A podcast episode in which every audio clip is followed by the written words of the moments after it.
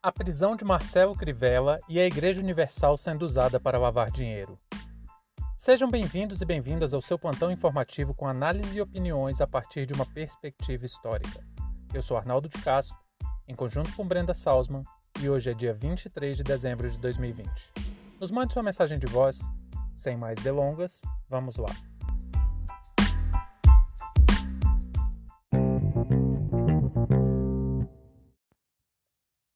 Ministério Público informou que há movimentações suspeitas realizadas pela Igreja Universal do Reino de Deus no Rio de Janeiro.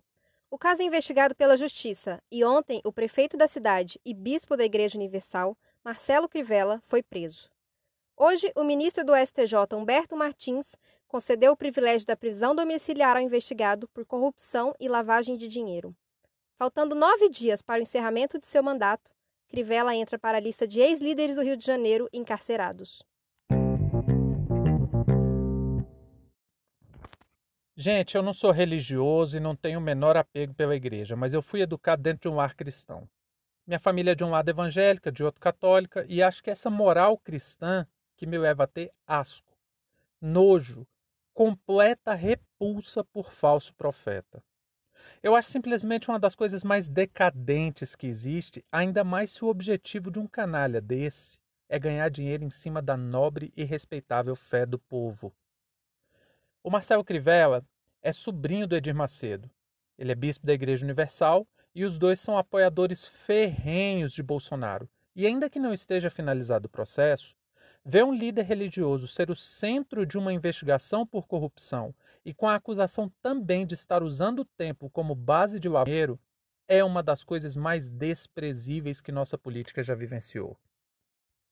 Eu não vou dizer que me espanto, nem que me causa grande surpresa, mas não podemos tratar como natural algo que é condenável dentro mesmo das Sagradas Escrituras.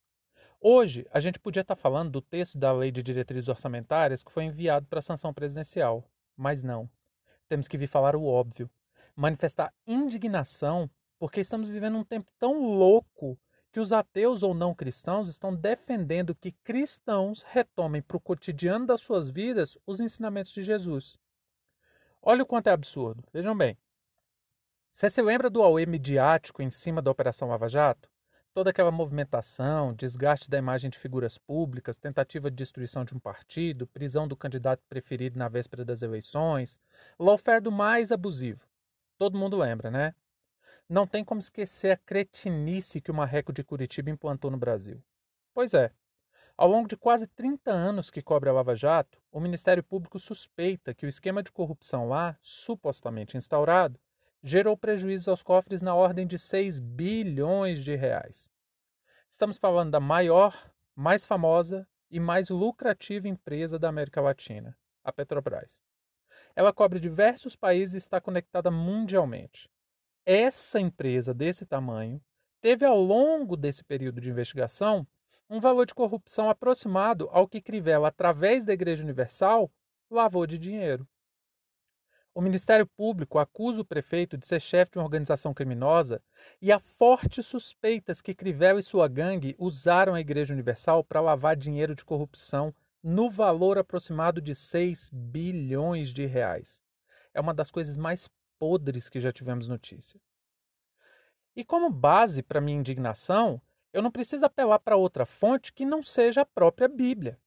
O crime em si já é condenável por previsão legal, mas se olharmos intrinsecamente pela moral de Cristo, a coisa fica ainda pior.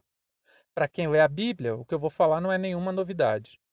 No livro de Apocalipse, uma das figuras centrais do fim dos tempos é precisamente um falso profeta, ou seja, João, em sua profecia apocalíptica, porque não existe apenas um livro de Apocalipse, em outro momento vamos falar mais disso, João coloca a figura do falso profeta como um ser totalmente a serviço do mal.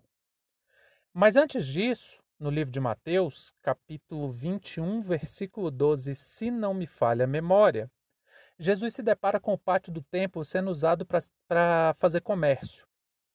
Eu gosto muito dessa passagem porque tem dois momentos que Cristo demonstra a humanidade, que ele se comporta como humano.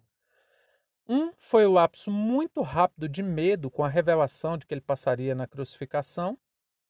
E outro momento foi a ira que ele sentiu ao ver o templo religioso sendo usado para comerciante ganhar dinheiro. Ele saiu metendo o pé, derrubando, quebrando tudo e pagando sapo geral.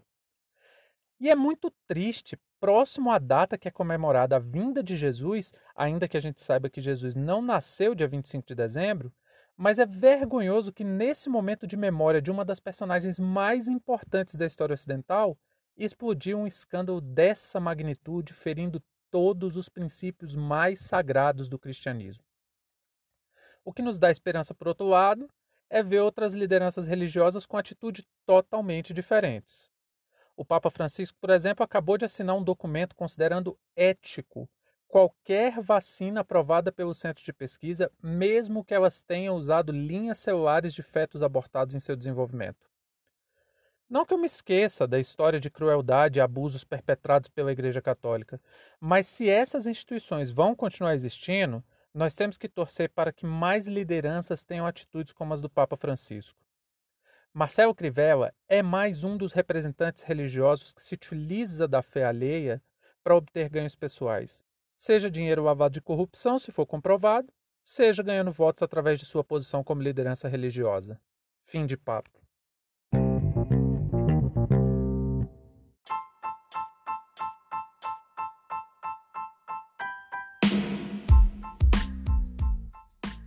Entre tantos fatos que nos cercam e com a velocidade de informações a que estamos submetidos, essa foi nossa escolha para o destaque de hoje.